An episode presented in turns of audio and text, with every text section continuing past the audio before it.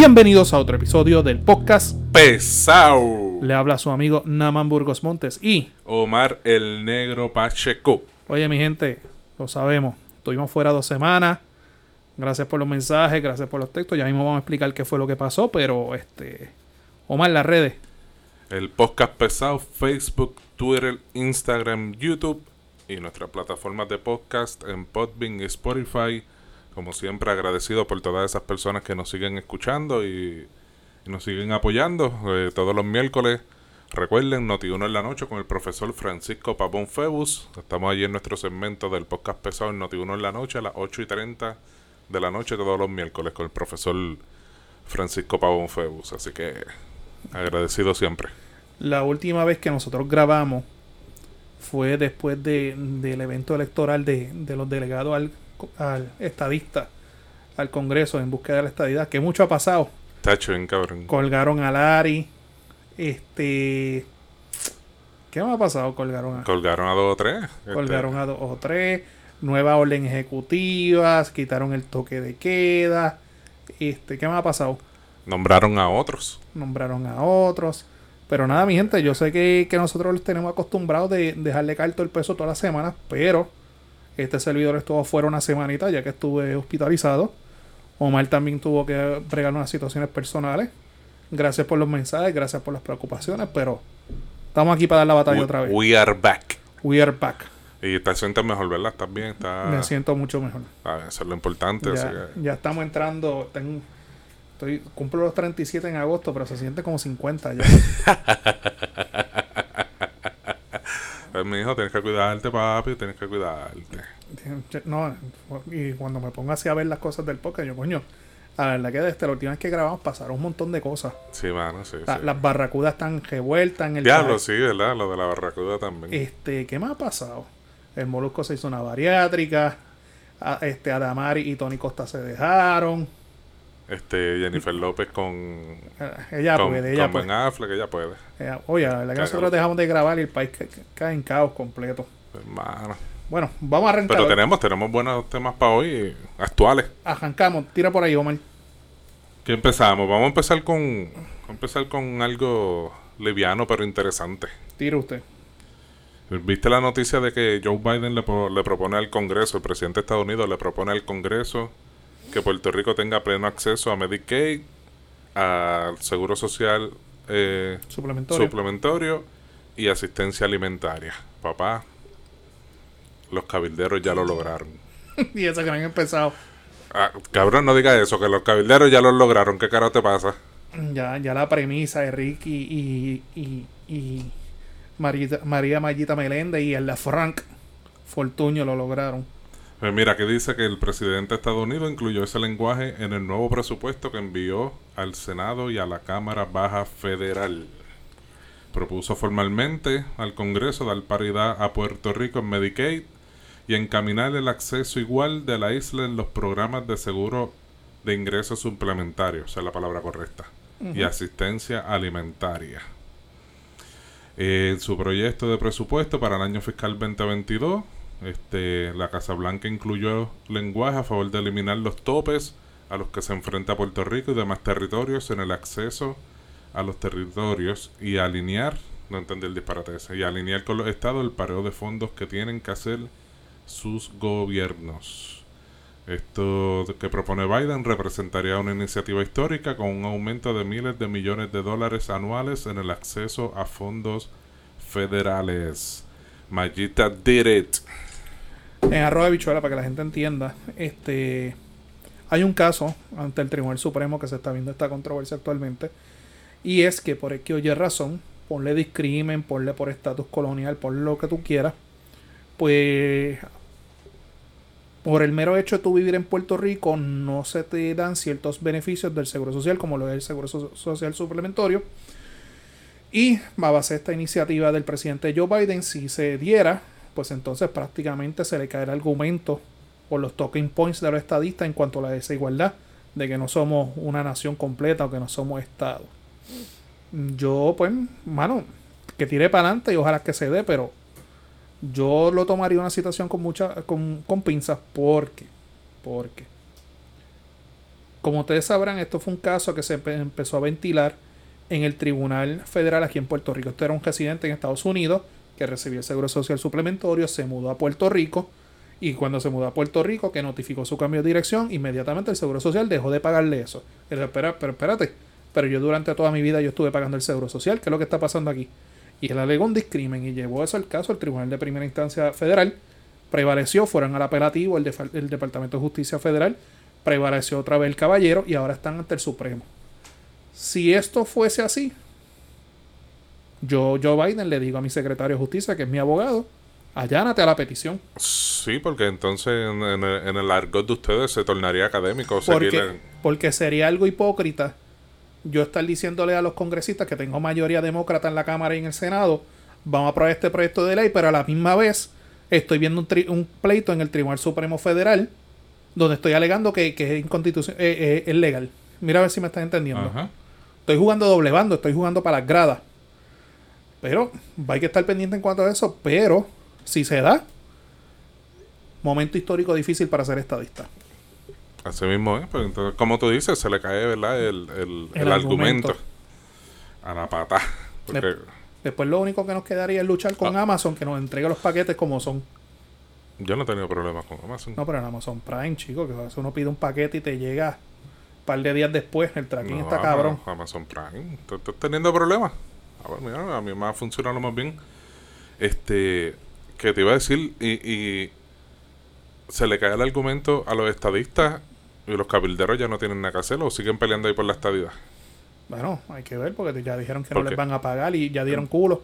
No, y, y, y, y que ya allá en el Congreso dijeron que van a ser visitantes como cualquiera otro y tienen Ah, que sí. cumplir con el protocolo y esperarle la escalera a ver si los quieren atender. Tienen que sacar cita y todo. Así que dinero votado, mi gente, dinero votado. Eh, Pero se les dijo. Este, ¿vas para el baby shower? ¿Cuál de todo? El de Georgie. ¡Oh! Diablo, ese, ese- ese me cogiste.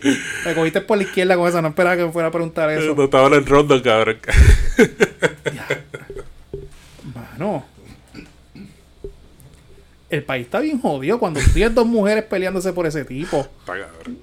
Y la, y- la cosa es que ya lo dice orgullo los cuatro viendo. O sea, ahí me enviaron el perfil de ella. Y Boricua Eh. al fin. Hermosa. Es una muchacha preciosa. Y yo, por curiosidad, me metí en el Twitter, Instagram y el Facebook. O sea, Ya, me- lo que- si que- esa hay boricua. Qué, qué psycho. Y yo la vi, yo, espérate, que esta mujer se está peleando con la novia de Georgie. Y se preñó, cabrón. Y la cosa es que lo dice a los cuatro vientos y lo pelea. Mm. Y ahora mismo se está viendo un caso de una orden de, de acecho.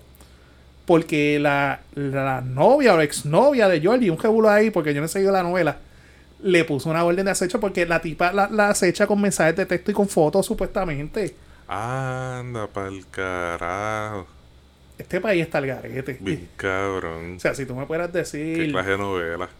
Mira, ese, unas mujeres peleándose, ¿verdad? Y digo, con todo el respeto, pues Juan Dalmao, pues te la doy, Exacto, exacto. ¿sabes? Pero, Georgie Navarro. Ella no es por nada, pero el Y cabrón. después la muchacha, si tú la ves, si tú fueras una muchacha, ¿verdad? Y, y no, no quiero sonar machista ni nada por el estilo, una mujer fea, pero no, una mujer, Sí, sí, perdón la expresión, una potranca. sí, no, que, que se podría conseguir cualquiera que no fuera Georgie. Exactamente, trabaja en el departamento de salud, whatever. Y... Pero, mano, Dios No. los cría y ellos se juntan. O la labia está bien hija puta, No. o la durmió. o- No sé.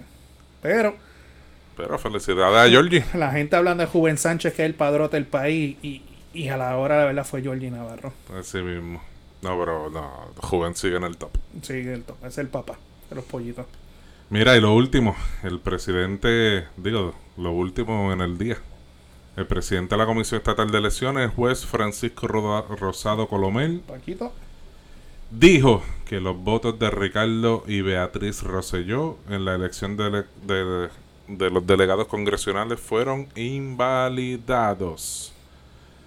Eh, aquí dice, ¿verdad? Que eh, esto fue debido a la forma irregular en que fueron entregados. Aquí dice eh, Rosado Colomel en una entrevista con Radio Isla. Esos dos sobres aparecieron en el lobby, estoy citando, de operaciones electorales. O sea, Pues, Lo ah, sembraron ahí. al- adelante, es el proceso. Los sobres no tienen dirección de remitente, no tienen la pegatina con la dirección que nosotros utilizamos. No es el medio por el cual se reciben los sobres de voto ausente, que Una- es la modalidad que solicitó el señor Rosselló y Pregunta su que te hago, esposa. Tú que bregas mucho electoral. ¿Tienen que tener matasello? Sí, sí, Si sí. no tienen matasello, pues, no esa- cuenta. Esa es la evidencia de que se entregó eh, antes de la fecha límite para... O, o sea, no existe la posibilidad de que yo prepare el documento, me fui y se lo dejé a mami o a papi o a mi hermano y él va a la comisión y lo deja. No, tiene que No. ser por correo. Sí, Si no es por correo, no cuenta. Eso es correcto. Okidoki. Eh, y por eso entonces le invalidan el, el voto. Eh, para hacer el cuento largo corto, eh, eh, querían indagar a ver en las cámaras de seguridad de la Comisión Estatal de Elecciones a ver quién los dejó, cómo, cómo fue a- el a- de proceso. alguna forma eso llegó ahí. Pero adivina qué, ¿Qué pasó? las cámaras no sirven. Qué raro. Qué raro. En Puerto Rico algo que no sirva. Ah, Luma, eh, Luma te necesitan ahí en la Comisión Estatal de Elecciones para que arreglen las cámaras también. Este, pues hermanos, este, ¿qué más dice por aquí? Eh, Ok, ok, pero, pero una pregunta. Y vi esto en la red hoy que lo están discutiendo mucho. Tú que bregas mucho electoral, Omar. Si una cosa es el voto ausente y otra cosa, que lo hablamos creo que en unos episodios atrás, y otra cosa es la candidatura.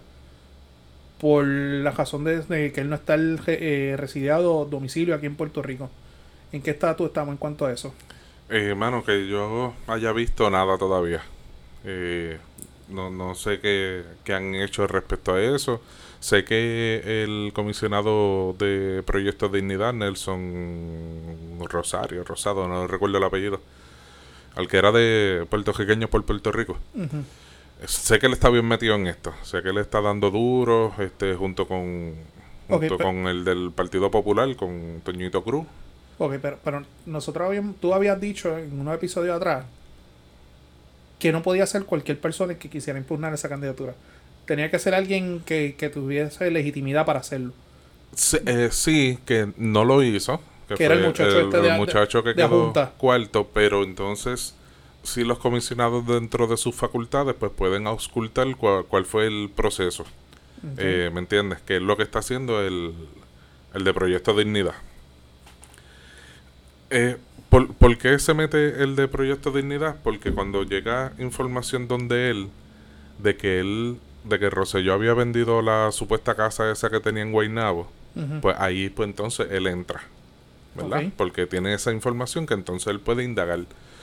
Quien, quien hubiera tenido el standing de- de- del saque, y del saque él dijo que no, era el chamaquito ese que no me acuerdo ni el nombre. Este, pero pues ahí Sí, que entonces es la algo cosa, de, de la, de la juventud progresista, whatever. ajá, ahí la cosa ahora explotó por el lado de los comisionados, que son los que están haciendo la- las investigaciones y toda la cosa, pero en qué ha quedado hasta ahora no, no he visto nada Que más. by the way, me acuerdo que él sacó un comunicado que él dijo que él no iba a impugnar nada. El Sí, sí, chamaquito el ese. chamaco sí. Yo, yo entiendo, yo entiendo de los chimes de pasivo porque no tengo ninguna evidencia. Pero por lo menos de lo que ha, de lo que ha salido y se ha delucidado de, de la cuestión de, de su candidatura, yo creo que a él lo van a sacar. Porque no, no, hasta ahora no ha salido. Si, si, si Ricky quisiera permanecer como delegado, lo primero que él iba a hacer es someter evidencia de que su domicilio era en Puerto Rico. En el escrutinio Eso, ah, segundo, ah. ¿verdad? Eh, no, él creo que queda primero. Ok, porque me enviaron el número y él iba segundo. No, no sé en qué estatus estaba Ah, pues eso. desconozco. Primero entre uno o dos.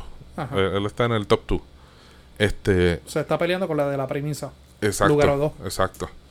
Y si él quisiera matar esto, e- ese pájaro de un tiro, desde el día, desde el día después que, que terminaron las Aquí- elecciones aquí está mi salió el licencia de dicho, conducir, aquí están mis planillas de contribución sobre ingresos, y ya, aquí están las escrituras de mi casa, vámonos. y ya. Pero entonces la pelea y el, y el estirar este chicle, me da la impresión de que él no tiene ninguna evidencia para...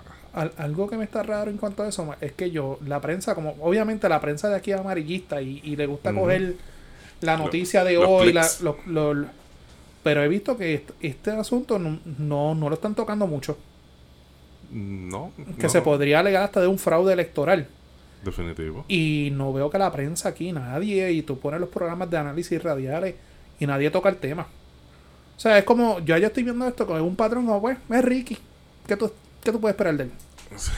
Sí, estoy, estoy totalmente de acuerdo contigo. Este, pero entonces, si viene a ver por el otro lado con estas situaciones que están pasando reciente con Tatito Hernández, que uno de los temas que tenemos, pues el- la prensa está acriba- acriba- Ujú. ac- acribillándolo full. ¿Me entiendes? Entonces, esto de Ricky que también es importante, que otra cogida de pendejo que le quiere dar el pueblo, evidentemente, ha quedado en nada. Eh, Vamos, vamos a poner la balanza en su justa, perspectiva, ¿verdad? Vamos entonces a trabajar en pro de la información y no en pro de cuántos clics voy a tener en, la- en las redes sociales, cuántos charts voy a tener en las redes sociales, cuánto puedo monetizar por las noticias que pongo. Porque el titular te dice una cosa y la gente se va con el titular, pero no te lee la noticia ni para el carajo. Pero pues, mano, esa es la prensa que tenemos. Por sí. eso yo no sigo a ninguno. Durante el fin de semana salió una noticia que dice, muere, era que había muerto el- la primera persona que le pusieron la vacuna de Pfizer. Ajá. Muere primer paciente que se le puso la vacuna Pfizer. Ese era el titular. Y murió en un accidente. No, no, no, no. El tipo tenía 96 años. y murió por causa. Cuando tú lees, cuando tú, tú lees el título, tú tienes que ver los comentarios. Y la gente, no, que si las vacunas, que. Lo, ya tú y yo tenemos las dos vacunas, Pfizer. Y todo el mundo criticando la vacuna. Déjame leer la noticia. Cuando leo la noticia era un don de 96 años, bendito. Sí, que murió por causas naturales. Pues que no que murió. Pero la prensa, por. El click, el click, el cabrón click. Eso es todo, mano. Sí, siempre va- vamos a tener la misma crítica siempre aquí en este podcast. Lean, mi gente. Lean. Vean que es gratis antes que le pongan en impuestos. Cuando nos cobren por leer, entonces van a gritar. Un impuesto al sol. Cuando, le- cuando Luma nos cobre por leer, entonces. Ay, Luma. Bueno, estamos grabando hoy, 31 de mayo. No sé si sube el episodio hoy, lo sube mañana por la mañana, pero es inminente que ya el primero de junio Luma llegó. Bueno, ya Luma está, pero se oficializa. Este momento histórico en nuestro país. Yo tengo sentimientos encontrados con la situación. Este. ¿Qué te puedo decir? Yo obviamente no, no tengo familiares en la Autoridad de Energía Eléctrica. A menos que el pejo mío tenga un contrato y yo no me haya enterado. Pero. Lo único. Tengo una crítica. De estos últimos días para acá tuve muchos políticos que ahora es que están sacando el pecho. Voy, voy a, voy a robar tu frase un momentito, Omar. Too little, too late. Y yo veo ciertos políticos de populares y PNP. No, que hay que hacer esto con la autoridad. No, que hay que hacer esto con los empleados. Pero lo de Luma viene hasta el cuatrenio pasado. Y esto se viene hablando todos los días. O sea, y ahora mismo hay un, un tirijala que si cómo se va a pagar la factura, que by the way puse un estatus ahí ahora, que si cómo se van a hacer todas las situaciones y todas las cosas. Y la gente está creando un issue, pero esto se viene un, o sea, guerra avisada no muere gente. O sea, desde, desde, inclusive voy más allá. Para la contienda electoral del 2020, el contrato de Luma era parte. de la- Yo me acuerdo a Charlie Delgado hablando del contrato. Yo me acuerdo a Pedro Pierluisi hablando del contrato. Yo me acuerdo a Juan- de Juan Dalmao hablando del contrato. Y de repente ahora todo el mundo está en crisis en caos por lo que es. Y, y Y- como, y como siempre, los políticos metiéndose los mongos al pueblo, porque el primero que dijo que hay que verificar el- ese contrato era Pedro Pierluisi. En, en sus campañas lo El decía. Colegio de Abogados hoy, 31 de mayo, sacó un comunicado pidiéndole al gobernador que detuviera el... porque tú sabes, porque el gobernador por sus cojones puede hacer eso, ¿verdad? Sin tener ningún tipo de, de, de- de represalia o consecuencia. Ah, para nosotros revisarlo y dar nuestras recomendaciones. Vuelvo y repito, ¿desde cuándo nos está hablando esta situación de Luma? Y yo no soy pro Luma, ni nada por el estilo, ni antiutiel, pero vamos a ser realistas en la situación. Yo estoy consciente de que los empleados de, de- de- de- de la autoridad, la UTIEL, no fueron los que jodieron la autoridad. Eso así. Esto es gente de arriba, los políticos que sembraron ahí, etcétera, todo el mundo sabe quiénes son. Eso es conversación de una tarde completa.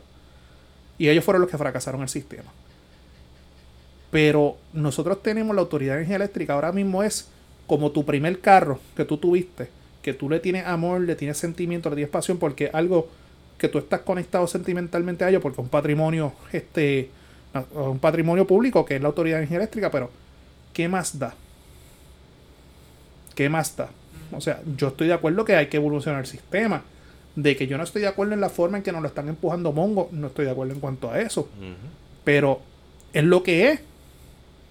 y, la, y la soga partió por lo más fino, por los empleados. Ah, de que yo no estoy de acuerdo en la forma en que se hizo la distribución de los empleados. Es prácticamente la misma ley 7 que hizo Fortuna. Esto fue meternos todos los nombres en una tómbola y vámonos. Y que Dios reparta suerte. Pero, ¿qué? Ok. La gente me critica la situación. Pero ¿qué alternativas tú me dabas? No me las daba. no me Y vamos a ser honestos. Ahora mismo con las protestas recientes que está haciendo la UTIEL. Y digo, porque yo sé que mucha gente de UTIEL no escucha el podcast. La realidad es que la gente no, el público no lo estaba apoyando. Ya la gente está cansada de la autoridad eléctrica, ya la gente está cansada de los aramillos de la vida, ya la gente está cansada de todo eso. Lo, que pasa es que ha sido una, es lo mismo que yo digo siempre, ha sido, esto ha sido todo un plan eterno por años de demonizar las uniones, de populares y PNP. Sí, sí, sí, sí, del gobierno. Esto, esto es un plan estructurado de, de todos, de todos, para, para terminar de liquidar las uniones, especialmente la UTIEL, que era ya la UIA, eh, le, dieron su buen cocotazo para allá, para, para, el principio de los 2000, que hasta esto el René terminó preso eh, por otras cosas, pero fue parte de... ¿Quién es René para el, el, que era presidente de la Unión Independiente Autética de, de Acueducto. Eh, que dicen que es el próximo en la lista que pues, para privatizarse ya aparentemente acueducto viene para también por, la vuelta a la esquina. Pues como te decía esto ha sido un proceso y, los que estamos dentro del gobierno lo, hemos visto por el pasar de los años como poco a poco el gobierno ha ido masacrando las uniones ha ido quitándole eh, beneficios derechos adquiridos. Una, una serie de cosas que, que, que paso a paso y con mucha paciencia el gobierno ha logrado ¿me entiendes? hasta que crear la crisis, como siempre he dicho, crear la crisis, poner al pueblo en contra de la unión o whatever sea, y vas a tener el apoyo masivo del pueblo porque provocaste eso, ¿me entiendes? El gobierno tiene la culpa, el gobierno es el que va a resolver. Pero para eso te crea la crisis, para justificar lo que estamos viendo hoy día. Eso es todo. Y, y, y es lo que es, porque yo me acuerdo, a, a Pierluisi le están pasando por la piedra, porque Pierluisi cuando era candidato a la gobernación decía, no, que el contrato hay que revisarlo, que si, no hizo más que pisar Fortaleza, y no se va a revisar, va porque va. Yo lo único que le digo a la gente, estén pendientes los próximos meses por venir.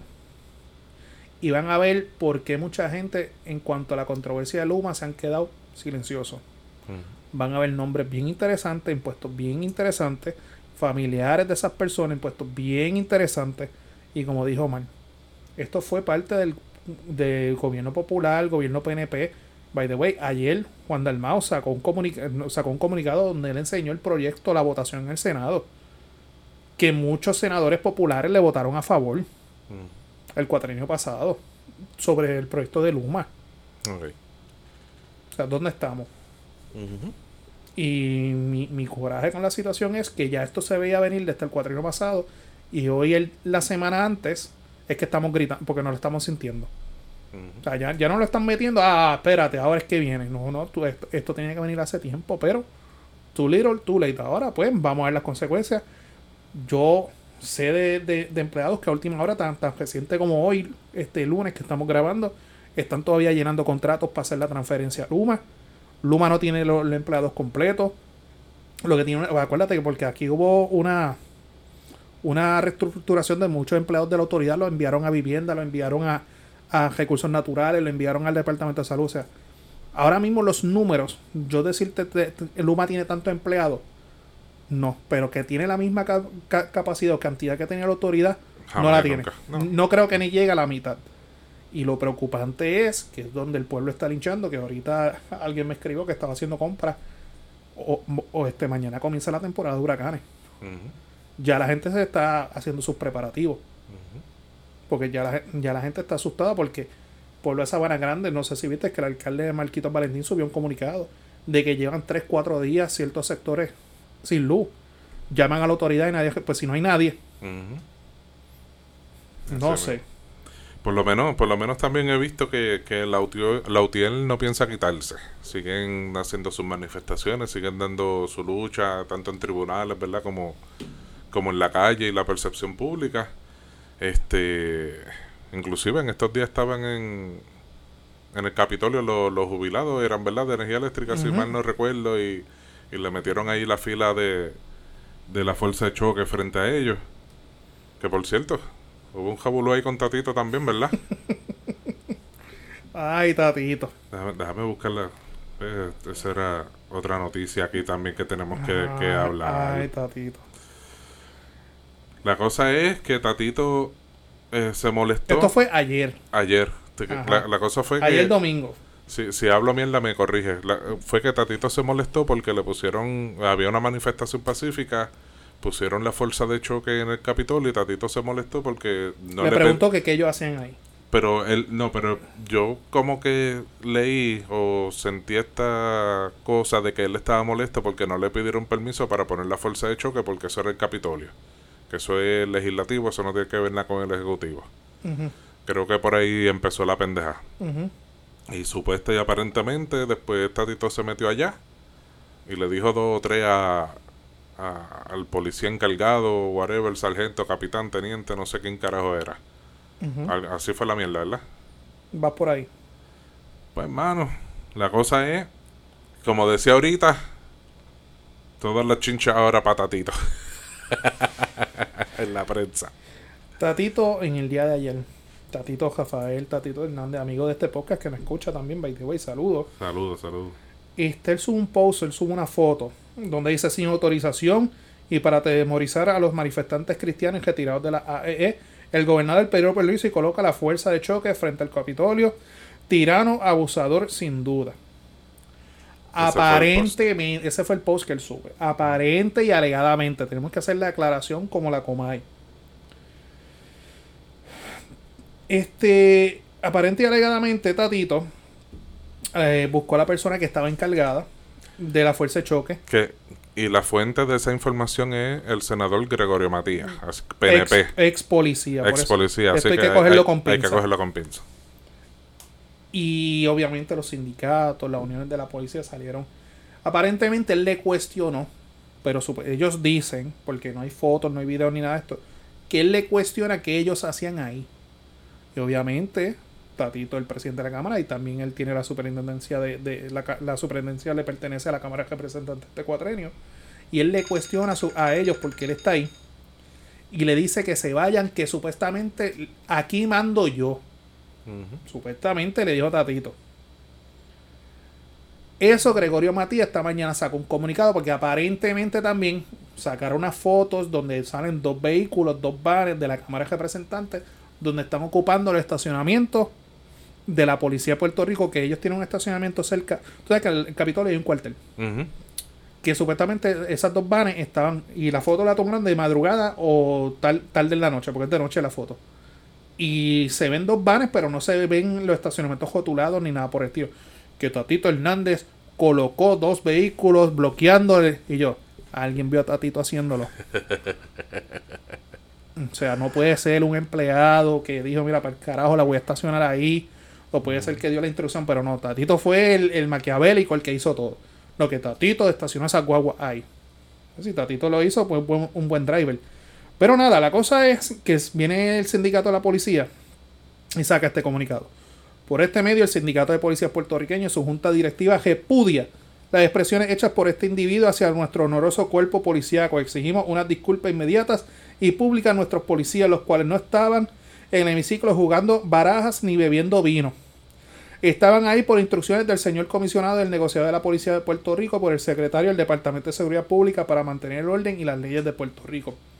Estos son trabajadores públicos y se merecen igual o más respeto que cualquier empleado público, ya que lo que usted ni muchos de ustedes no se atreven a hacer lo hacen nuestros policías y es ofrendar nuestra- sus vidas por las de las personas sin escrúpulos como usted. Diablo, le está dando fuerte.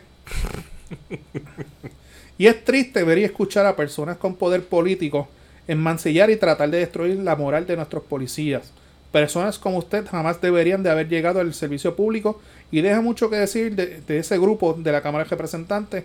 Denunciamos y condenamos su expresión y esperamos que tenga los pantalones diablo, para pedirle disculpas a nuestros héroes de la Seguridad Nacional de Puerto Rico. Atentamente, José E. Cruz Martínez, vicepresidente del Sindicato de Policías Puertorriqueños. Y todo esto por lo que dijo Gregorio Matías, que supuestamente dijo Tatito Hernández. Eh, que le cua. Cool. O sea. Tú sabes, tú sabes conociendo a Tatito, él, él debe estar encojonado, pero el tipo es un saga político tan cabrón. El estratega. Sí, sí, sí, sí. Entonces, Usted, Eh. usted, va, perdona que te- usted no llega a la Cámara de a la presidencia de la Cámara de Representantes, así porque sí. mismo. Continúa. No, y entonces, por, eso, por ese mismo lado me voy. Está- están atacando, con razón o sin razón. No, no pienso justificar ni a Tatito ni a la policía. Con razón o sin razón, están en este ataque directo a Tatito Hernández. Pero la, la única razón por la que lo veo es porque él es el único que tiene la fuerza y la potestad para parar cualquier cosa. Porque tiene los votos en mayoría, tiene Tiene una un mayoría segura, un control seguro, a diferencia del Senado que Dalmau tiene que negociar 20.000 cosas, especialmente con las minorías. Bueno, colgó a Larry Hammer y no le, no le importó. Exacto, exacto. Eh, eh, a, a eso me refiero. Y tiene el poder y tiene los votos para lograrlo. Se lo colgó y se lo advirtió que lo iba a hacer. Exacto. Y, y, y mi gente, les guste o no les guste, me vale. Así es la democracia. Tatito va a trabajar según él lo entienda. Si su caucus lo apoya, se van a ir por donde ellos entiendan. Pesos contra pesos. Democracia. Les guste o no les guste. Nos puede gustar, no, no nos puede gustar. Pero las cosas van a surgir. Y otra cosa le podrán tirar todo lo que quieran a Tatito. Tatito va a estar feliz que le tiren, que él va a ser el centro de atención. Pero hay, hay tres personas dentro del Partido Popular que yo necesito escuchar. Tres. Diga usted. Zaragoza, Jesús Manuel y Dalmau. Los Ju- tres candidatos. Juan, la- Zaragoza, José Luis Dalmau y este Jesús Manuel Ortiz. Eso es así. Eso, e- esos tres, que los vislumbro, los tres candidatos a la gobernación, tienen que pararse y ser firmes en lo que quieren. Tomar postura. Tomar postura, porque ellos están. eh, oye, y, y bueno para ellos que la tiradera es para Tatito, pero Tatito no pasa de presidente de la Cámara. Él, él no es un candidato a gobernación. Sí, nosotros ya de eso nosotros hablamos. Ya lo Ese hemos es su hablado. tope. Ese es su tope. Estos otros tres que están ahí, ¿verdad? Aspiran a más. aspiran a más, están viendo cómo se menea la bola. Ellos están contentos que todo el fuego lo está cogiendo Tatito y Tatito lo va a coger con mucho gusto, él le encanta. Pero es algo que a la larga, lo que tú estás diciendo, se lo pueden sacar en cara. ¿Dónde estaba, Gracias, dónde estaba tu li- liderato cuando esto estaba pasando? gracias. Tienes razón. Pero volvemos. Tatito, amigo del podcast, lo conoce, él es estratega. Y esto hay que tomarlo con pinza y no le voy a dar la razón ni a uno ni a otro. No, Porque va- vamos a verlo de esta forma. Siempre que hay una protesta en las cercanías del Capitolio, siempre debe de haber policía de Puerto Rico, fuerza de choque. Porque anoche alguien me preguntó eso. y yo, esto es bien sencillo. ¿Tú has ido al Capitolio? No. Tan pronto tú pasas por las puertas del Capitolio, va a haber una rotonda que ahí está la Constitución del Estado Libre Asociado, que una vez trataron que estillar uno de los cristales. Hay oficinas administrativas, hay cuadros valiosos, hay bustos de, de- de ex líderes de- de- de- del país, o sea, hay cosas de mucho valor este Eh, eh, patrimonial. El, el edificio como si es histórico, Es- es histórico. patrimonial, O sea, claro. no es no es un centro comunal del barrio de la parcela tal. Y la policía, ellos, si tú ves las imágenes, ellos no, no buscan confrontación ni nada. Por, eh, su trabajo es Crear protesten allá y no crucen para acá. Ahora, si tú tratas de cruzar, entonces sí nosotros. Hello, fuerza de choque. El nombre lo dice todo. Ahora bien, lo que me está raro es que en este país tan, todo el mundo tiene un jodido celular, todo el mundo tiene una cámara, etcétera, etcétera, etcétera. Y para que vaya un presidente de la cámara y supuestamente al, al- al supervisor de turno le diga las supuestas expresiones que le dio y no hay una sola grabación para confirmar si esto es cierto o no. Pues mira, yo lo tengo que poner en duda.